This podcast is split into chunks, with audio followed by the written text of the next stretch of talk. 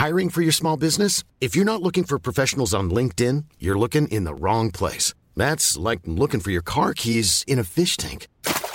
LinkedIn helps you hire professionals you can't find anywhere else, even those who aren't actively searching for a new job but might be open to the perfect role. In a given month, over 70% of LinkedIn users don't even visit other leading job sites. So start looking in the right place. With LinkedIn, you can hire professionals like a professional. Post your free job on linkedin.com slash people today. Heraldo Podcast, un lugar para tus oídos. Son niños que tienen que ser retirados de sus familias porque han sufrido algún tipo de delito, generalmente violencia, abandono, negligencia, omisión de cuidados, abuso. Ese es como digamos el grueso de nuestra población. Pequeñas acciones que cambian vidas. Tu historia es mi causa. Un podcast de Fundación Grupo Andrade. Seguro tú también has escuchado la frase, los niños solo deberían pensar en jugar, ¿verdad? Nosotros también. Y nos queda claro que en este conjunto de palabras hay un pensamiento colectivo que como sociedad consideramos como ideal. Datos del Censo de Población y Vivienda 2020 indican que en México residen 31.8 millones de niñas y niños de entre 0 y 14 años de edad, que en otros términos representa un 25.3% de la población total. Así es, más de la cuarta parte del territorio nacional le pertenece a nuestras infancias. Sin embargo, y aunque nos sea difícil reconocerlo, en la actualidad no existen las condiciones adecuadas para ofrecerles la mejor calidad de vida a todos y cada uno de ellos.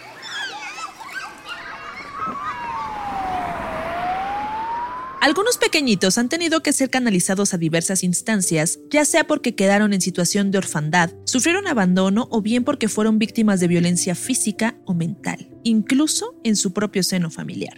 Escuchamos a Rosalinda, coordinadora del área de restitución de la Fundación Unido. Mm, nuestra población principalmente está canalizada siempre por las autoridades, ¿no? Por la fiscalía, por el DIF. Entonces, cualquiera de ellos puede recibir a niñas y niños que han pasado por alguna situación de delito. El proceso de separación que los niños experimentan tras alejarse de su familia resulta sumamente doloroso, ya que por un lado la sociedad les dice que ellos solamente deberían pensar en jugar, pero por otro, un entorno hostil quebranta su inocencia y su felicidad. Imagínate tú que hay un niño que ha sido violentado, que ha sido separado de esa familia, que como tal, aunque lo hayan maltratado, son sus padres. Claro. Y para él son figuras importantes. Después de iniciar la investigación en materia penal, es primordial asegurar que los niños estén a salvo. Existen programas encargados de supervisar su situación legal, como el DIF o la Fiscalía, y cuyo objetivo es cuidarlos e integrarlos de manera transitoria a fundaciones como puede ser Unido, donde sus especialistas, a su vez, determinarán si regresan a su hogar o podrán ser integrados a una nueva familia que desea adoptar. Angélica nos cuenta más nosotros de alguna manera ayudamos a que ellos un poco sanen todas las situaciones que han vivido en su casa y a demostrarles que somos adultos confiables, que hay una vida distinta, que sí hay personas que los pueden cuidar, que los pueden tratar bien y que la vida es muy distinta como la habían visto antes, que sí hay seres que pueden cuidarlos, amarlos y en los que pueden confiar. Rosalinda nos recuerda, lo que nos interesa es aperturar varios programas que nos permitan que la finalidad se cumpla, que es que los niños, todos ellos, puedan reintegrarse a sus hogares e integrarse a una familia por medio de la adopción fuera de violencia, donde son amados, son respetados, eh, son tratados con cariño, pues eso por sí solo es sanador. La verdad es que todas las niñas y los niños tienen un nivel de resiliencia impresionante y a pesar de lo que han vivido los ves con sus sonrisas y los ves que vuelven a confiar en el adulto, que vuelven a abrazarlos que, y que están esperando por su familia o por una nueva familia.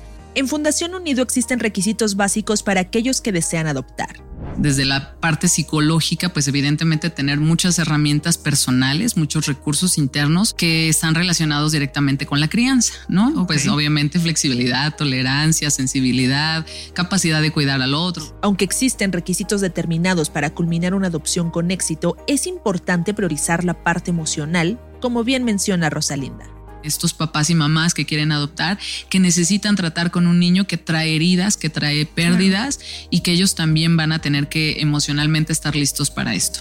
El acto de adoptar aún carece de visibilidad.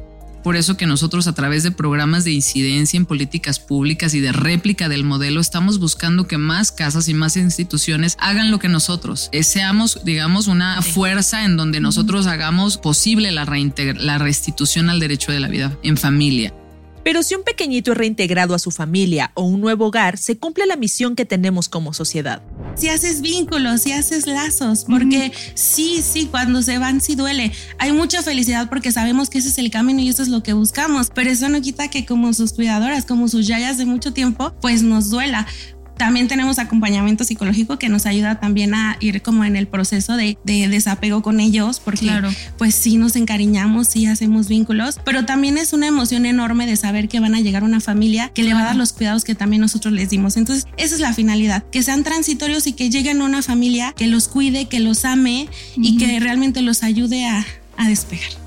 Ingresa a nuestra página fundaciongrupoandrade.org.mx y contribuye a mejorar la calidad de vida de los más pequeños. Recuerda que la información es una herramienta fundamental para defender los derechos de la niñez. El guion de este episodio fue escrito por Magda Hernández, la voz es de Alejandra Garcilaso y el diseño de audio de Federico Baños y Rodrigo Traconis. La producción de José Luis Ramírez y Magda Hernández. Encuentra más información sobre tu historia es mi causa en nuestras redes sociales, Instagram, Facebook y TikTok como El Heraldo Podcast. Más que mi trabajo es mi familia y soy muy feliz. Tengo a los mejores jefes del mundo que son los niños. Hey, it's Paige DeSorbo from Giggly Squad. High quality fashion without the price tag. Say hello to Quince. I'm snagging high-end essentials like cozy cashmere sweaters, sleek leather jackets, fine jewelry, and so much more. With Quince being 50 to 80% less than similar brands and they partner with factories that prioritize safe ethical and responsible manufacturing. I love that. Luxury quality within reach. Go to quince.com slash style to get free shipping and 365 day returns on your next order. quince.com slash style